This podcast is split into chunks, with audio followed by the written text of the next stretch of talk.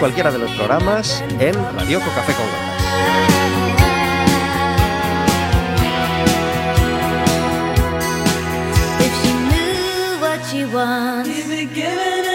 If she knew what she needs, if she knew what she wants, but it can't see un programa que puede ser más tuyo todavía si te decides a marcar un teléfono, el 881-012-232 o el 981-1670-00. Le pides a la operadora que te pase con la radio y estarás hablando con nosotros en directo.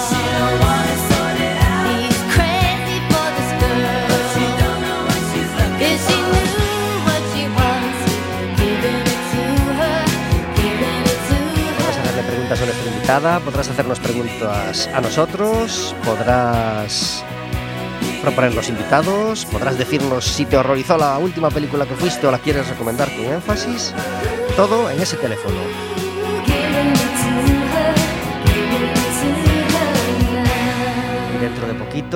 Esperemos también que nos puedas pedir entradas para el baloncesto, porque hemos renovado nuestro convenio, entre comillas, con el Básquet Coruña para este año y cuando se sepa cuánta gente puede entrar en el pabellón, etcétera, etcétera, pues esperamos poder seguir regalando dos entradas dobles para ir a animar al Básquet Coruña.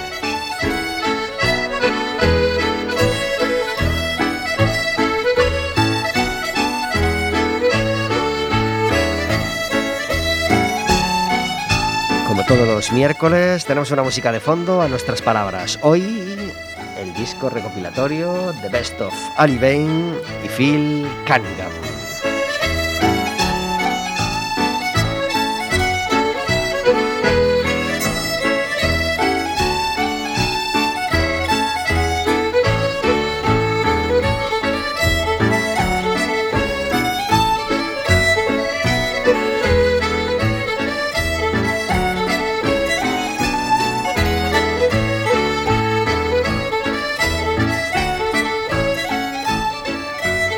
Cuarto programa de la temporada y primer programa del otoño, porque ayer empezó el otoño. Muy buenas tardes, Vero. Hola, buenas tardes. Gracias por hacer posible Café con Gotas. Encantada de estar aquí un miércoles más. ¿Qué tal empezó el otoño?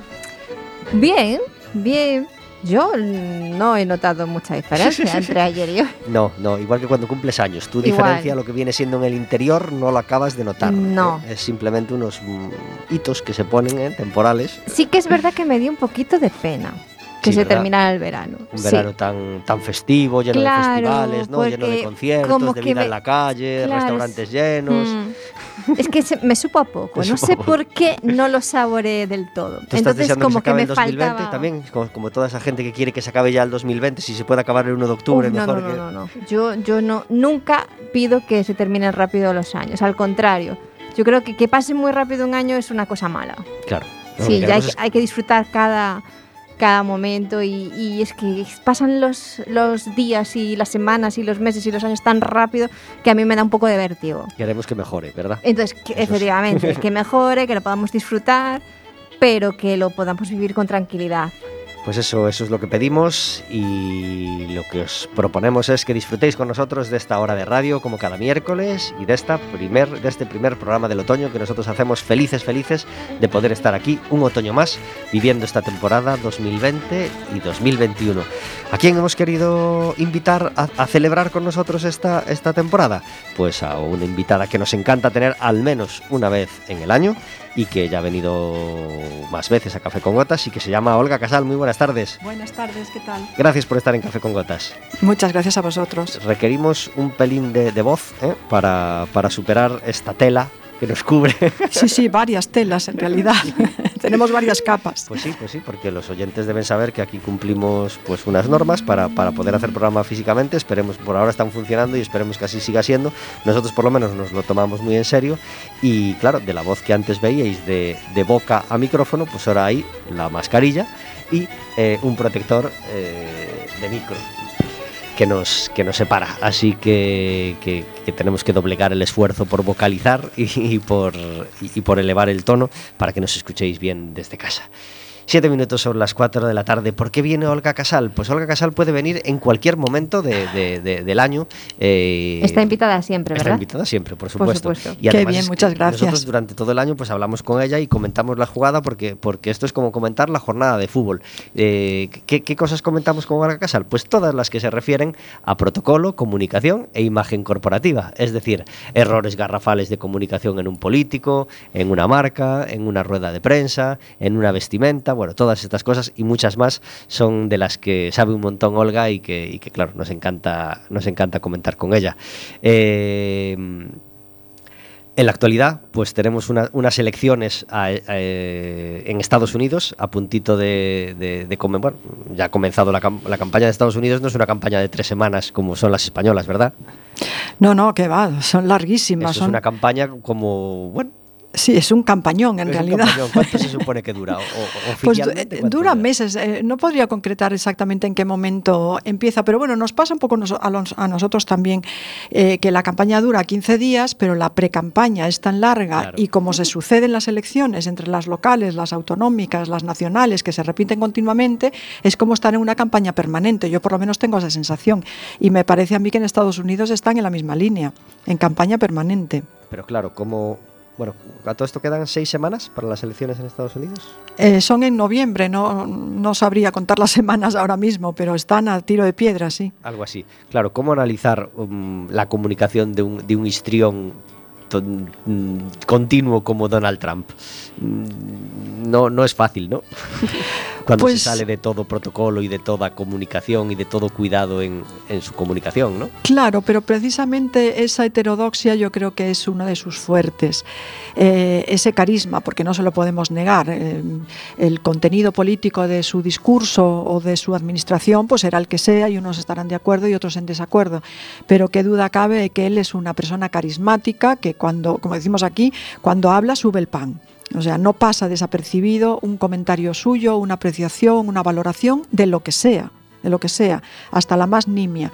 Eso por una parte. Y por otra parte, como parece que vive en Twitter, pues eh, ocurre un poco lo mismo, ¿no? Continuamente tenemos noticia de todo lo que dice, piensa, sabe, no sabe, eh, considera, valora, porque todo lo refleja en su cuenta de Twitter. Entonces está, pues eso, en nuestras casas, mm, por no decir en nuestro bolsillo, dentro de nuestro teléfono móvil. Podéis pensar que el rival lo tiene muy fácil, ¿no? Contra una persona así, pero no es No, así. no, no, no, es no. así en absoluto, ¿verdad? No, para nada. Yo no lo veo nada claro, de hecho. Tampoco soy pitonisa, que ya me gustaría, pero, pero yo no lo veo nada claro, porque es que en estos tiempos de la, de la posverdad y del relato, casi lo que menos interesa o, o lo que menos cuenta, no lo que menos interesa, es el contenido del programa político. Ocurre aquí lo mismo. Eh, cuenta mucho más lo que transmite el candidato que aquello que nos está vendiendo. Porque el programa, a mí me gustaría saber cuántas personas en España, en Estados Unidos, en el mundo entero, se han leído los programas políticos de los candidatos a los que, entre los que tienen que elegir a quién votar. Yo creo que una pequeñísima parte. Sin embargo, todos tenemos una sensación de este me gusta, aquel no me gusta, es que ha dicho tal cosa, es que entonces estamos haciendo como valoraciones muy superficiales. Y eso es aquí, en Pekín, quiero decir, no es una cuestión ni de los americanos ni de los españoles. Es eh, pues la, la nota que, que caracteriza estos tiempos. ¿Qué tal lo hace Biden en este sentido? Su rival. Pues yo creo que lo hace bien, pero, pero no tiene el carisma que tiene Trump.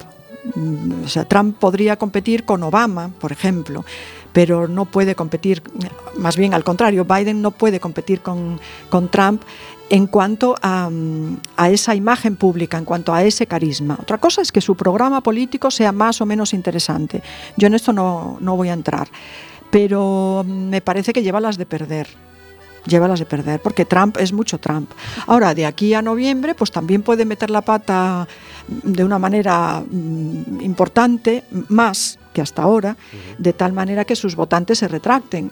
Yo no lo sé, pero estoy expectante por saberlo, por, por ver qué es lo que pasa. Parece que los votantes mm, son votantes con fe ciega o con, o con ojos cerrados, más bien, Sí. con- más que fe ciega, con ojos ciegos, y, y- y no parece que necesiten, o no parece que vaya a haber un- una vuelta de tuerca más que digan, pues no, pues no le voto, porque está claro que, que- que ya ha hecho demasiadas o ha hecho suficientes Sí, sí. como para, como para retirarle la confianza. Pero si la- el que le va a votar, parece que yo creo que le va a votar prácticamente haga lo que haga de aquí a, a un mes. Yo tengo la misma impresión, pero bueno, lo veremos. Como no falta nada, pues aquí vamos a estar para comentarlo. Pues aquí a- así, así estaremos. Eh, recuerdo la última, en nuestra última conversación estuvimos evaluando a los cuatro políticos de aquel momento, ¿no? Albert Rivera ha pasado ya a otro, a otro estado y, bueno, pronto pr- mm, en, en un rato hablaremos, hablaremos de cómo, de cómo ha evolucionado. Pero antes vamos a presentarnos un poco, Olga, para la gente que, que no te conozca bien o que esté un poco despistada y vamos a decir pues, pues quién eres. Eh, doctora en comunicación, Sí. y, y ahora mismo, eh, bueno, en, en- en- con varios frentes abiertos, ha habido más, hay momentos de más trabajo, hay momentos de menos trabajo. En este momento estás trabajando con la Universidad Oberta de Cataluña, ¿verdad? Sí, sí, mi, mi principal ocupación es en este momento eh, es la docencia, la docencia universitaria sobre todo. Entonces estoy centrada en la Universidad Oberta de Cataluña después de haber pasado por otras, incluida la Universidad de La Coruña, donde, como muy bien sabes, durante unos cuantos años he dirigido un, un programa bastante amplio de posgrado relacionado con el protocolo, con los eventos, con la imagen corporativa.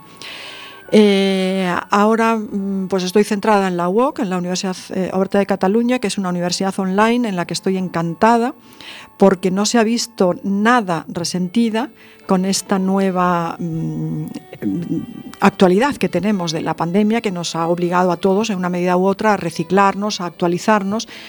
Y desde esa perspectiva, nosotros en la UOC no nos hemos resentido en absoluto. O sea, nuestra vida ha continuado, para los docentes por lo menos, ha continuado eh, con toda tranquilidad. Y yo creo que todas las universidades eh, se están poniendo al día también en este, en este tema de la de la docencia online, al menos como alternativa o como complemento a la docencia presencial. No, no pretendo decir con esto que la docencia pres presencial no tenga cabida, porque creo que es todo lo contrario, pero la docencia online abre unas puertas infinitas, tanto a los docentes como sobre todo a los alumnos. Les da unas posibilidades infinitas de aprendizaje. Nos alegramos, nos alegramos y nos alegramos de que la universidad haya echado a andar también en, en Coruña. Ya han empezado los universitarios las clases en- de este nuevo modo que, que ensayan, digamos, en este trimestre y hoy por primera vez hemos vuelto a comer en la cafetería de aparejadores. Así que les mandamos un abrazo desde aquí y nos alegramos mucho de haber añadido este puntito de normalidad a nuestro programa, ¿verdad? Pues sí. Hoy tenemos la música de la oreja de Van Gogh. Acaba de sacar disco eh, con bastante publicidad, eh, porque es un grupo pues mainstream y que, y- que cuenta con ella, que cuenta con ese apoyo. Y nosotros vamos a celebrar algunas de las bellísimas canciones que a lo largo de su carrera nos ha regalado la oreja de Van Gogh. Hoy repasamos un disco que se llama Primera Fila, un disco curioso, así como bueno, con actuaciones en directo, con una especie de caras B, con actuaciones en acústico, pues de ahí rescatamos este María con Natalia Lafourcade.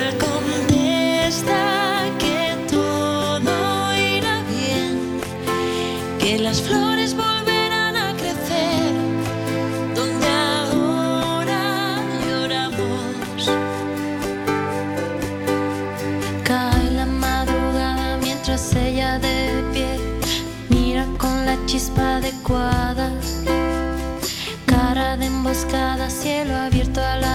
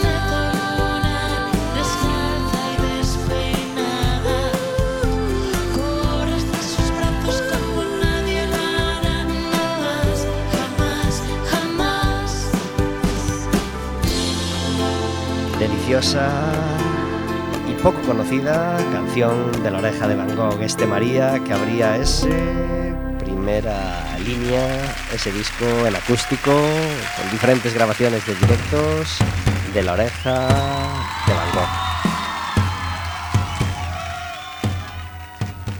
Y cuando estamos en Café con Gotas, nos gusta charlar un ratito todos los miércoles con David Taboada. Muy buenas tardes. Buenas tardes. Gracias por estar en Café con Gotas. ¿Qué tal? Muy contentos de estar, muy contentos de estar charlando contigo. Seguimos, repas bueno, estuvimos repasando las cosas que ocurrieron durante el confinamiento, estuvimos repasando también el obituario que ocurrió en el, en el confinamiento y hoy, pues, pues vamos a, a- a hablar de dos, de dos cosas un, un poquito más festivas, ¿no? Claro, porque no se puede estar siempre viviendo en el pasado, aún nos quedan cosas en realidad, pero la, la actualidad manda y siempre estamos hablando de muertes, hoy vamos a hablar de cumpleaños. Claro que sí, porque vaya dos cumpleaños sonados que tenemos hoy. Sí, señor, pasará la historia que murieron en el mismo día Cervantes y Shakespeare. Ah. Bueno, pues también cumplen en el mismo día, aunque de distintos años, que llevan seis años, Julio Iglesias y Bruce Springsteen. Caray, tan, tan, tan cerca y tan lejos. tan cerca y tan lejos. De hecho, en mi mente hice la- la- el ejercicio de pensar, vale, estas dos personas tan diferentes, que casi no pueden ser más diferentes ni representar cosas más alejadas, Bruce Springsteen y Julio Iglesias, ¿qué tienen en común? Lo, lo- lo primero, que me parecen eh, auténticos figuras, auténticas figuras de- del, del último medio siglo. Eh, pocos han vendido tantos discos, llevado tanta gente a sus conciertos, tenido tanta repercusión a nivel mundial como ellos dos. Pues sí, eh, el- el- y, y pocos mantienen una capacidad de convocatoria tan brutal. Efectivamente, es- esa es la jugada, porque hoy cumple Julio Iglesias 77 años, anunciando que si el COVID le deja va a hacer gira. Claro que sí, porque tenía una gira anunciada que tuvo que parar por, por el coronavirus, Efectivamente. con Y varios Bruce conciertos en España.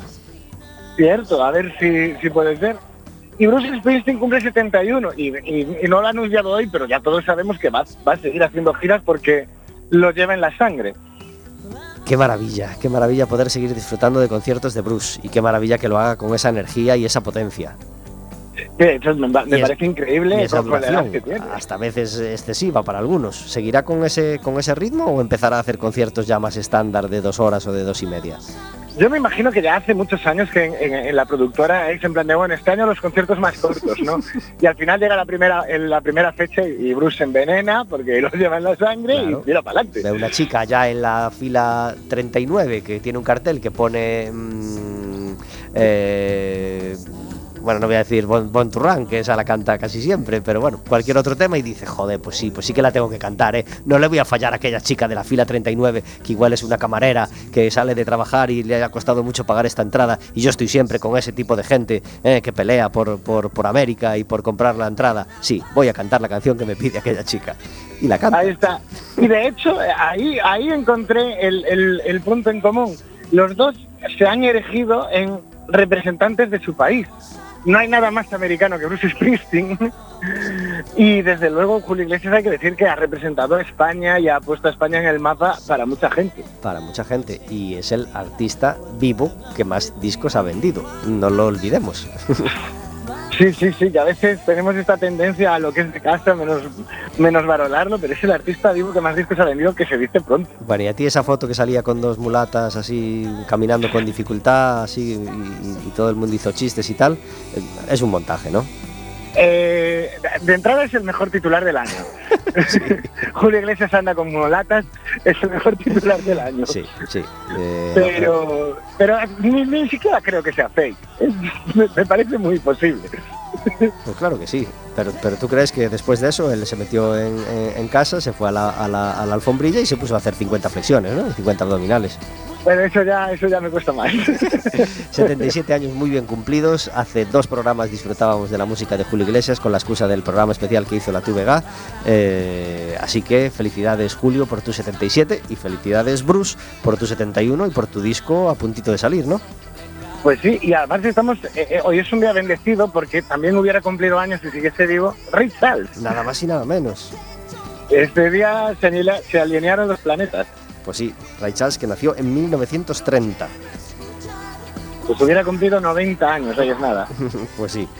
Eh, felicidades a, a los tres y, y- y- y que vivamos y que disfrutemos muchos años más de la música de Bruce y de la música de Julio Iglesias. David Aguada, muchas gracias por traer a, David- a Café con Gotas las historias que hay más allá de la música. Nos vemos la semana que viene. Un abrazo muy fuerte. Hasta luego. Pensando. La oreja de Van Gogh acaba de publicar el día 18 de septiembre un susurro en la tormenta.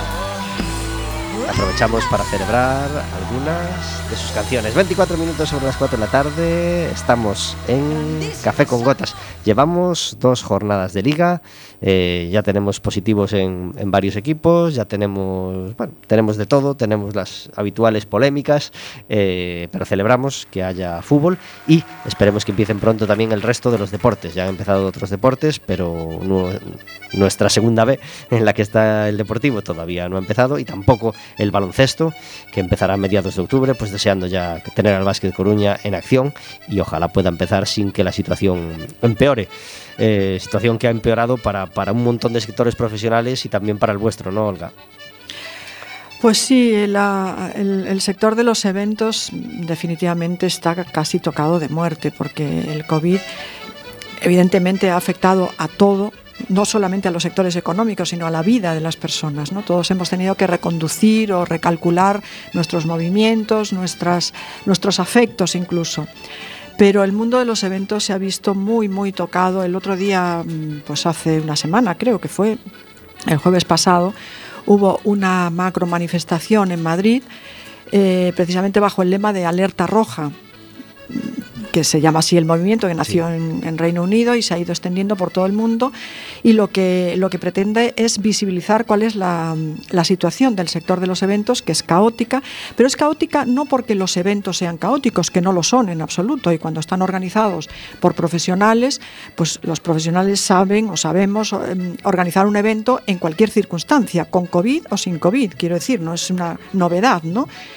Eh, pero la cuestión es que las administraciones públicas mm, o no opinan lo mismo o simplemente pasan de largo. Entonces nos afecta a todos porque muchas veces tenemos tendencia a pensar que los eventos son pues eh, fiestas, holgorios, eh, una cosa como muy lúdica y sí, es verdad, son todo eso, pero son mucho más. También hay eventos culturales, hay eventos teatrales, hay conciertos de Bruce Springsteen, por ejemplo. Eso sería un evento ¿no? que requiere una, una organización, lo mismo que un congreso médico, lo mismo que un curso de formación, lo mismo que una feria de turismo.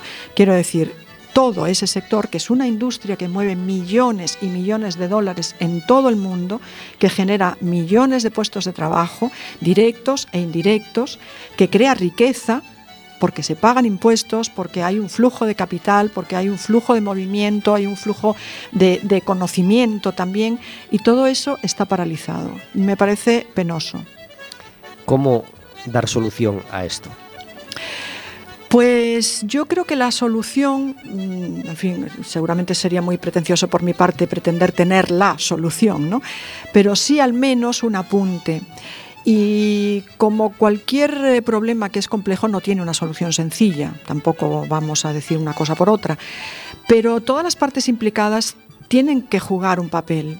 Las administraciones, por una parte, apoyando, pues por ejemplo, con la rebaja del IVA, porque no puede ser que los gastos, mm, eh, perdón, los ingresos que genera un evento se reduzcan, pues mm, porque se ha reducido el aforo, por lo que sea, se reducen los ingresos, pero los gastos siguen siendo los mismos y encima me crujen con el IVA del 21%, pues no tiene mucho sentido, ¿no? Entonces, por una parte podría ser esto.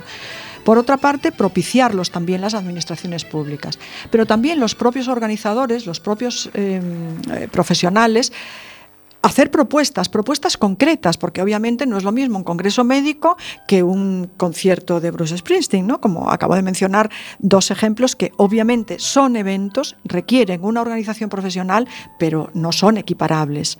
no son equiparables. Entonces los propios profesionales tienen que hacer también sus propuestas.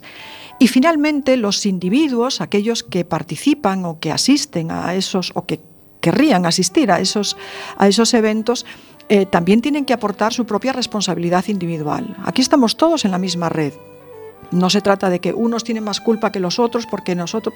No, no nos estamos tirando la pelota los unos a los otros y todos, todos tenemos una parte activa en, la manera en que nos conducimos y en la manera en que, en que vivimos esta pandemia. Así que cada uno en su parcela creo que tiene que asumir su parte de responsabilidad. El individuo, el sector y la administración pública que no es fácil, ¿no? Luego conjugar todas estas partes. No digo que sea fácil, pero tampoco veo otro camino. Y de hecho eh, no es fácil porque hace muy poquito hemos conocido la noticia de la suspensión de una función en el Teatro Real eh, propiciada por el enfado de los propios asistentes al, evento que consideraban que no se estaban cumpliendo unos protocolos de distancia y de eh, necesarios para, realizar el, evento y sin embargo el Teatro Real eh, defendía que sí que estaba cumpliendo los protocolos. Es complicado en este sentido ese, ese término medio, ¿no? que necesitan los, los organizadores y lo que también demanda el, público, que entiendo que quiere ir a estos eventos, pero también con unas condiciones óptimas y no arriesgando evidentemente pues en este eh, la salud evidentemente. Sin ninguna duda pero en este caso concreto para que tú veas que las cosas no siempre son lo que parecen eh, yo no estaba presente, pero por lo que he visto en la prensa, y te aseguro que he leído mucho, porque cuando hay un caso de estas características, pues me, documento, investigo, a ver qué pasa, por qué esto y por qué lo otro. La conclusión a la que llego, el Teatro Real se columpió bastante porque respetó el aforo en una parte y no lo respetó en otra. Eh, vamos a ver, aclaro este punto. Desde el punto de vista de la normativa, sí lo ha respetado, puesto que ellos tienen autorizado vender, creo que es hasta un 75% del aforo. Y eso sí lo respetaron. Incluso vendieron menos, ¿no? Tengo entendido que, se quedaron un 50. Entonces, desde esa perspectiva, vamos a decir, más ortodoxa, los números nos dan. Cumplieron la regla, claro. la norma. Cuando bajamos al terreno de juego nos encontramos con que hay una parte de, la, de, ese aforo que se ve obligado a estar unos al lado de otros sin butacas en medio ¿no? para la seguridad de los concurrentes. Entonces ahí el Teatro Real yo creo que no cumplió con lo que la gente, los espectadores esperaban y con toda razón abuchearon, patalearon y se suspendió el espectáculo. Pero aquí viene la segunda parte. El Teatro Real anuncia que, dadas las circunstancias de este follón que se estaba armando, está dispuesto a devolver eh, el importe de las entradas a las personas que quieran recuperarlo. Y en ese momento, los mismos que estaban peleando porque les habían sentado a unos al lado, unos al lado de los otros sin dejar una butaca de seguridad entre medias, esos mismos estaban todos apelotonados en la recepción sin hacer cola, sin guardar distancia de seguridad para recuperar el importe de sus entradas. Entonces, a esto me refería yo antes cuando hablaba de la responsabilidad compartida por parte de la entidad organizadora, pero también del ser individual que tiene que asumir su propia responsabilidad. No somos niños que nos tienen que decir dónde nos tenemos que poner, dónde está la raya como en la cola del supermercado. Vale que nos indiquen dónde está la raya, pero cada uno suficientemente mayorcito, digo yo, como para saber que aunque no haya raya, tenemos que mantener esa distancia. Entonces no podemos cargar siempre las tintas sobre el mismo lado, ni sobre la gente, ni sobre los organizadores hay una responsabilidad compartida. Y yo creo que este ejemplo que nos pones eh, lo, lo explica muy bien. Miles de personas se manifestaban el otro día por esta alerta roja, movimiento que apoyamos y solución que por supuesto también pedimos desde Café con Gotas, un programa que se nutre muy a menudo de artistas, de actores, de actrices, de cantantes, bueno, de, gente de, todas las partes de la cultura y que necesita soluciones para, esta carencia de eventos, de horas de teatro, de, conciertos, mm, etcétera, etcétera. Así que seguimos pidiendo una solución para, para todo ello. Y, y- y una, y- la falta de congresos, por ejemplo, afecta a todos los sectores, a, a uno como el vuestro, por ejemplo. eh, lo comentaban el otro día, por ejemplo, también con los hoteles. ¿Cuánta- ¿Cuántas habitaciones pierden los hoteles al, al dejar de haber congresos en una ciudad como Coruña, por ejemplo? Pues sí, porque La Coruña, por ejemplo, no es, una, no es un destino de sol y playa, es un destino cultural, es un destino, vamos, de turismo cultural o de turismo gastronómico o de turismo congresual o de turismo de, cruceros, ¿no? Estamos en esta línea. Entonces, si se deja de, organizar mm, pues, obras eh, teatrales o congresos o dejan de venir los, cruceros, eh, se acabó. Se acabó, nos quedamos los coruñeses los unos con los otros. Y claro, los coruñeses, pues podemos ir a comer a un restaurante, pero lo que nos, no hacemos es pernoctar en un hotel porque ya tenemos nuestra casa. Entonces, toda la planta hotelera de La Coruña, La Coruña como ejemplo, porque esto es eh, una situación universal. Eh, se resiente enormemente. O sea, que no es solamente los hoteles en las zonas turísticas, que también, porque el turismo se ha, se ha retraído muchísimo, sino también en los lugares que no son destinos turísticos de sol y playa como el nuestro, la situación es exactamente la misma. Tienes una fuerte vinculación con Tenerife y creo que pudiste estar allí desde Sí. que acabó el confinamiento. ¿Cómo viste el, el- el panorama? Terrible, terrible. Las islas están vacías, o sea, están viviendo por las personas locales, los que residen allí todo el año, y, poco más. Los hoteles cerrados, eh, que da auténtica pena ir por la calle y no ver gente, no ves gente en las piscinas, no ves gente en la playa, no ves gente, en los restaurantes están cerrados, las tiendas están cerradas, pero yo los hoteles cerrados no los había visto nunca y he vivido allí otras crisis. eh, terribles. Recuerdo la crisis de la Primera Guerra del Golfo del año 91, que fue terrible porque todo era se vende, se traspasa, eh, tiendas, todo cerrado, pero los hoteles no estaban cerrados. Yo lo que he visto este año no lo había visto nunca. Tenemos una sección en Café con Gotas que se llama El Café Amargo, donde intentamos encerrar la queja del día sin que nos manche el resto del programa, que pretendemos que sea alegre y, y- y- y optimista. Y, y tienes un café amargo, Olga? Pues no lo quiero, pero lo tengo. Y, y mi, mi queja del día es precisamente que nos quejamos demasiado. Nos quejamos demasiado. Esto es un lamento continuo contra, probablemente con razón, ¿eh? no digo otra cosa, contra la administración, contra los políticos, contra los jóvenes, contra el botellón, contra, contra, contra, contra. Señores, creo que es el momento de aportar. Ya está bien de lamentarnos, de lloriquear. Sí, la situación es terrible, pero como es la que es, simplemente tendremos que aceptarla tal y como ha venido y cada uno en la medida de sus posibilidades aportar soluciones, no más quejas. Pues recogido. Lo compartimos Y totalmente. compartido este, este café Sí, sí, amargo. nosotros- Verónica, tú y yo compartimos uno antes del programa, lo, lo Sí, y además que coincidimos sin, Sí, sí, sin haberlo hablado. Sí, sí, sí. Nuestra queja de hoy es, em, pues, las personas que se dedican a, que además es hilado a lo que comentaba, un poco de tu tema, de comunicación, y es que las personas que tienen que escribir los carteles de avisos, de, bueno, pues de de, de algo que tiene que pasar, tienen que hacerlo desde la perspectiva del que lo va a leer, es decir, desde la perspectiva del que no sabes qué ha pasado y tiene que entender el cartel que está leyendo. Y no escribirlo como si ya sabes que eh, pues cuál es el cambio o, o la nota que te tienen que te quieren comunicar y, y entonces pues no es entendible. Vale. Lo decimos em, eh, específicamente porque ayer fue el día de, de la movilidad en Coruña y eh, cortaron al tráfico la, un- una parte de, de San Andrés, por tanto los buses no circulaban por esa, por esa calle de Coruña. Y en determinadas paradas que estaban afectadas por ese corte de circulación pusieron unos carteles en los que avisaban de los cambios en las líneas eh, y cuáles eran las paradas alternativas. Bueno, pues lo siento mucho, pero ese cartel no había quien lo entendiera. Absolutamente incomprensible. Incomprensible, es Si, decir, si ponías voluntad, podías querer entenderlo, pues imaginando Claro. por dónde puede circular al un bus para llegar a final, un punto. efectivamente, sabiendo cuál es la línea del bus, sabiendo cuáles las paradas alternativas que te indican y entendiendo cuál es el sentido de la circulación, podrías llegas a la conclusión lógica de que en la parada en la que estás, pues no pasa, no va a pasar el bus y te tienes que ir a otra.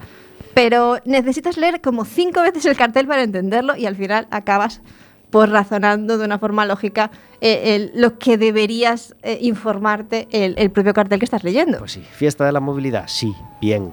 Pero yo creo que si vas a cortar una calle tan fundamental como San Andrés, Por lo menos para 3 los a 10, buses. primero, dudo de la necesidad de cortarla tantas horas. de Eh, 3 a 8 era, ¿no? a- Yo creo que era 10, ¿eh? A 10, sí. Me parece mucho, ¿eh? Pero bueno. No lo sé, no lo sé, no, me, no me dedico. Pero, pero si lo vas a hacer, primero tienes que anunciarlo mucho más, hacer más eventos, eh, en- porque ya que tienes una calle cortada, pues oye, puedes hacer muchas cosas sin, sin provocar tampoco aglomeraciones. Sobre todo cosas para niños, es fácil hacerlas, haces unos juegos y ya te... En fin, yo creo que poco anunciado y, y poco mm, con poco contenido para un daño, entre comillas, tan grande para la circulación como, como cortar una calle como esa durante tantas horas. Pero bueno, eh, sí a la movilidad, sí a la bicicleta, sí al autobús, por supuesto, y, y que, deseamos que se sigan haciendo cosas por la mejor movilidad en, en Coruña, claro que sí. Tenemos más canciones de la oreja de Van Gogh.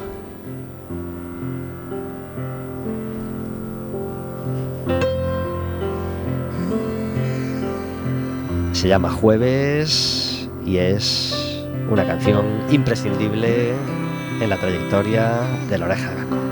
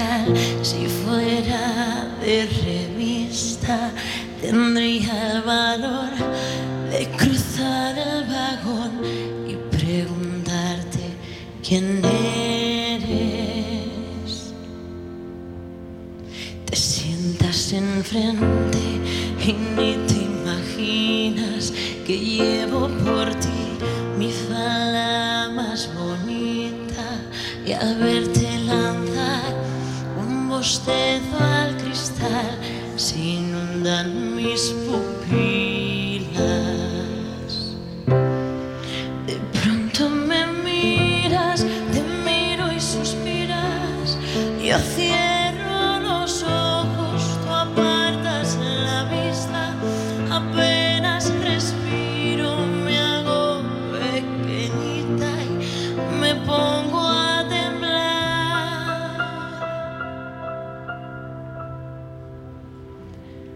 Y así pasan los días de lunes a viernes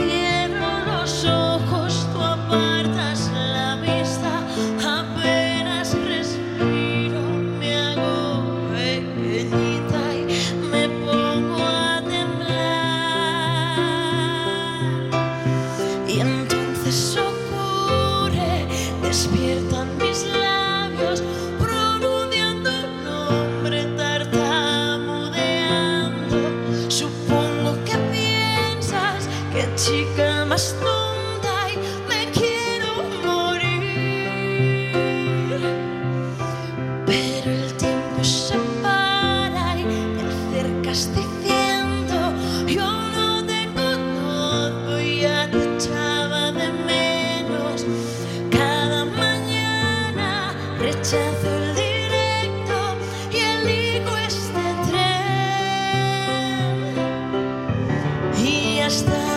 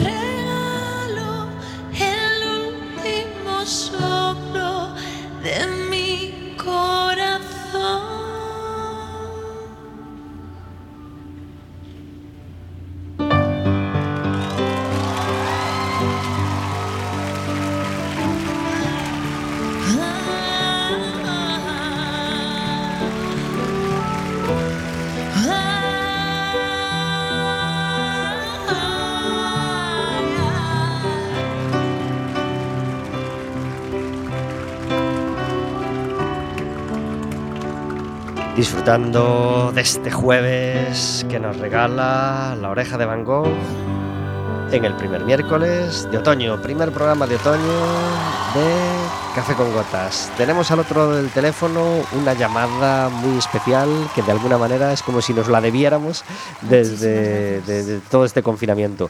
Tenemos al otro lado del teléfono a Arturo Rodríguez Indomable. Muy buenas tardes.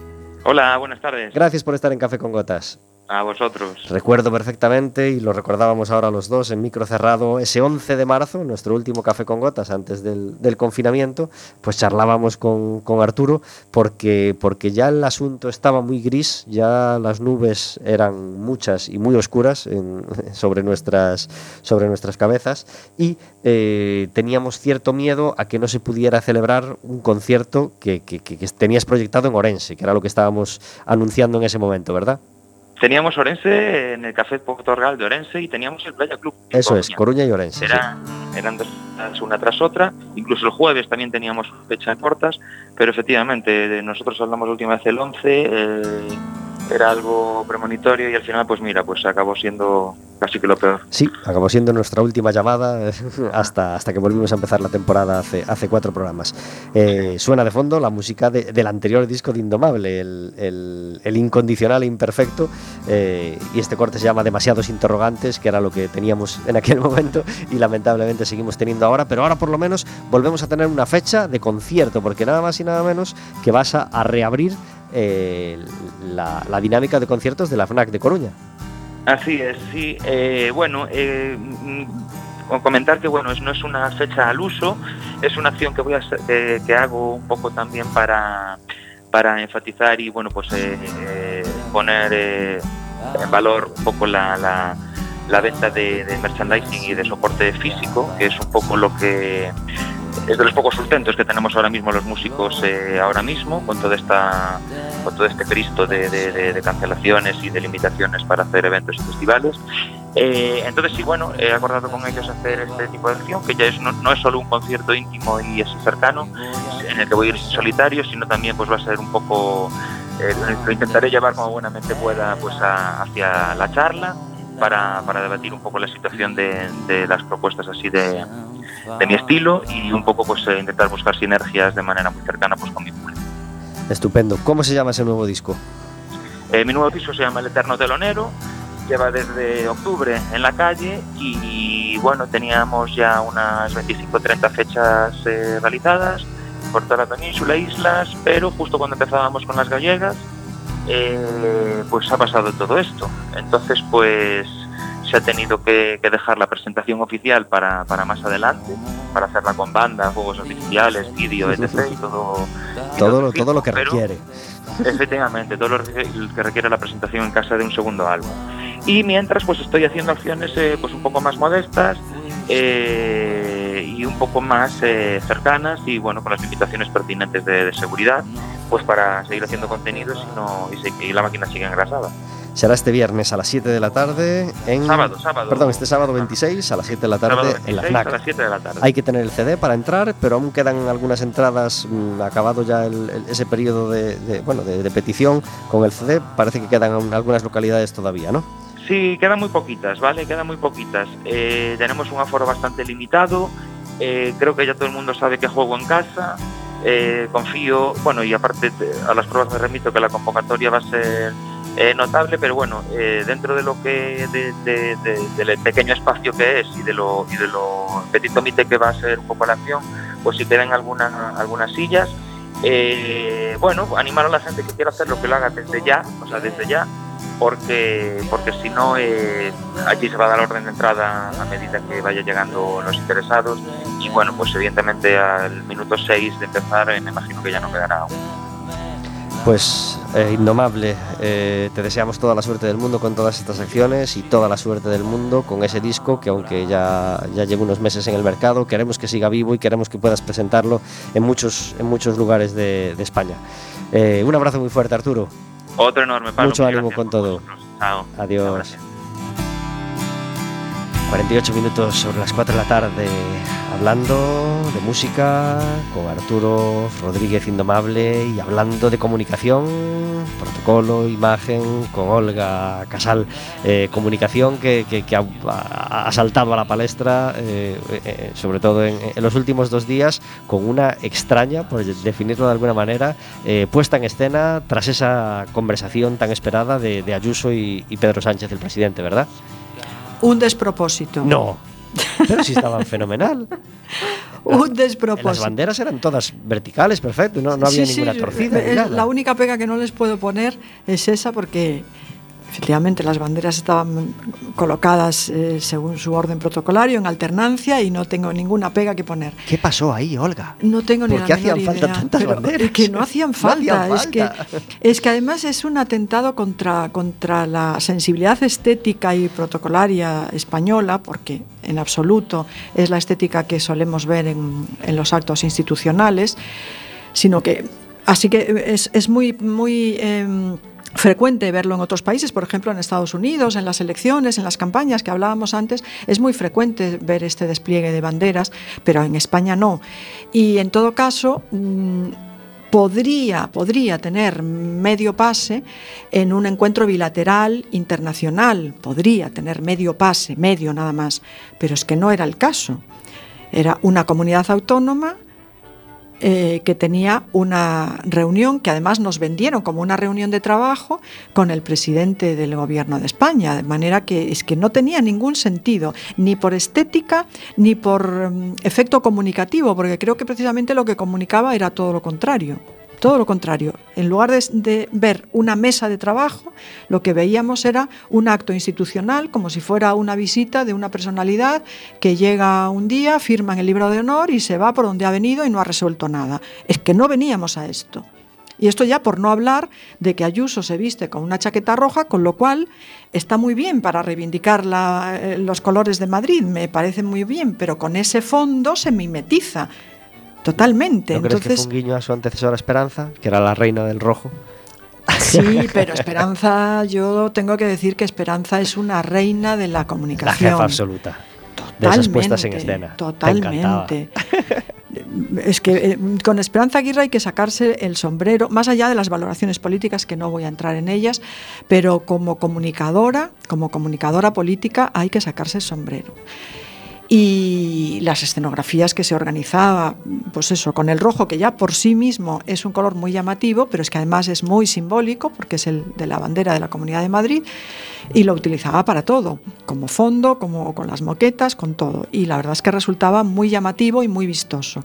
Pero esto que hemos visto, insisto, ni desde el punto de vista estético, ni desde el punto de vista protocolario, ni desde el punto de vista comunicativo, me parece que fuera adecuado. Todo lo contrario. ¿Recuerdas algún otro eh, gran error o gran acierto en comunicación en, en todo este proceso del, del confinamiento y de la desescalada?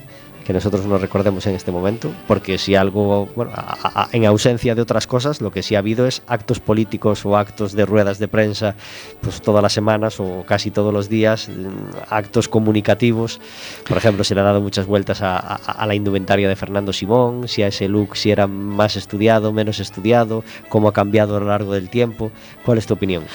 No, sobre Fernando Simón, la verdad es que no tengo nada que decir. A mí me parece que el, look es adecuado a él, a su persona, a lo que él representa. No pretende ser alguien que no es. Y mm, si fuera otra persona, por ejemplo, mm, si esa misma rueda de prensa con esa misma indumentaria la tuviera que dar el presidente del gobierno, pues ya te diría no. Pero Fernando Simón es alguien con suficiente carisma y con suficiente nombre como para representarse a sí mismo. Entonces no me parece inadecuado. Lo que me parece inadecuado, ya que lo mencionas durante el confinamiento, por ejemplo, fueron las ruedas de prensa que se organizó eh, para su propia gloria el presidente del gobierno una rueda de prensa que entiendo yo que tiene una finalidad comunicativa e informativa, señores, a lo largo de esta semana, pues ha pasado esto y la previsión para la próxima semana es esto otro, se puede condensar en 10 minutos. Y nos ha tenido sábado tras sábado una hora que en lugar de ver eh, los programas de Telecinco, pues le veíamos a él, es que no me parece de recibo, desde ningún punto de vista, ni políticamente necesario ni comunicativamente eficaz porque el que habla mucho también hierra mucho y no es necesario para decir nada hablar una hora. Albert Rivera y Malú tuvieron un niño y parece que ya han pasado un, periodo de, estar fuera de los focos y parece que ya se van a poner un poco en los focos, por lo menos Albert, eh, porque eh, acaba de sacar un libro. Mm, ¿Cómo los ves en comunicación? Bueno, Malú es una persona muy discreta, mm, tanto en su, en su papel eh, profesional y artístico como en su faceta privada. ¿no? Es decir, ella brilla cuando sale a un escenario o cuando está en la televisión y el resto del tiempo, pues un poco como que se, se, se autoexcluye, ¿no? ¿no? No le interesa. Y creo que le ha venido bien que Albert Rivera se retirara de la política porque el hecho de ponerla a ella en primera línea de fuego no le hubiera gustado y lo hubiera encajado muy mal. Albert Rivera se defiende muy bien, tanto como político, como ahora, como eh, bueno, ahora ejerce como abogado, como escritor o como showman. Me da lo mismo. Eh, yo lo he visto, por ejemplo, cuando vino aquí a presentar la campaña aquí en La Coruña. Lo he visto en la tele, como todo el mundo, y desde el punto de vista comunicativo, que insisto que no entra en valoraciones políticas, me parece un ejemplo. Pablo Iglesias ha cambiado la coleta por el moño. Sí, parece mi tía en gracia, igualito. ¿Cómo, cómo, cómo crees que le ha sentado este cambio? Pues en el, desde el punto de vista estético, fatal. Porque no hay más que verlo, parece mi tía en gracia, ya lo digo, peinado para atrás, que cada vez tiene más entradas y con ese moño que es absurdo, porque la coleta pues nos puede gustar más o menos. Pero bueno, ya estábamos acostumbrados a verlo, es un signo de identidad y ya está, cada uno se peina como quiere. Pero al organizarse este moño así como recién salido de la ducha, pues no sé, me, parece, me parece fuera de lugar. Y sobre todo ahora que parece ser que, parece ser no, ahí están sus palabras, que Irene Montero... Eh, reivindica la belleza y la moda, esto desde hace media hora en Vanity Fair, pues me parece bastante incongruente teniendo en cuenta que son pareja. Pero bueno, es una opinión mía personal y seguramente muy malévola. Eh, estás muy implicada últimamente con, una escuela de mayordomos que, afortunadamente está teniendo mucho éxito y está cambiando la idea de que esa palabra de mayordomo mm, tiene mucha gente creada en la cabeza, ¿no? ¿Por qué son más necesarios que nunca ahora una figura como, como el mayordomo actual, ¿no? más cercano al asistente o acompañante que, tanta gente necesita. No es que ahora sean más necesarios, son igualmente necesarios. Lo que pasa es que ahora el cliente exige que ese mayordomo, ese asistente personal, eh, tenga formación y tenga una metodología de trabajo cosa que antes pues no tenían porque tampoco había grandes escuelas. Hasta donde yo sé, solamente en Reino Unido y allí eh, pues son escuelas de mayordomía pero mm, al antiguo uso, es decir, el mayordomo que conocemos con su chaqué limpiando la plata, ¿no?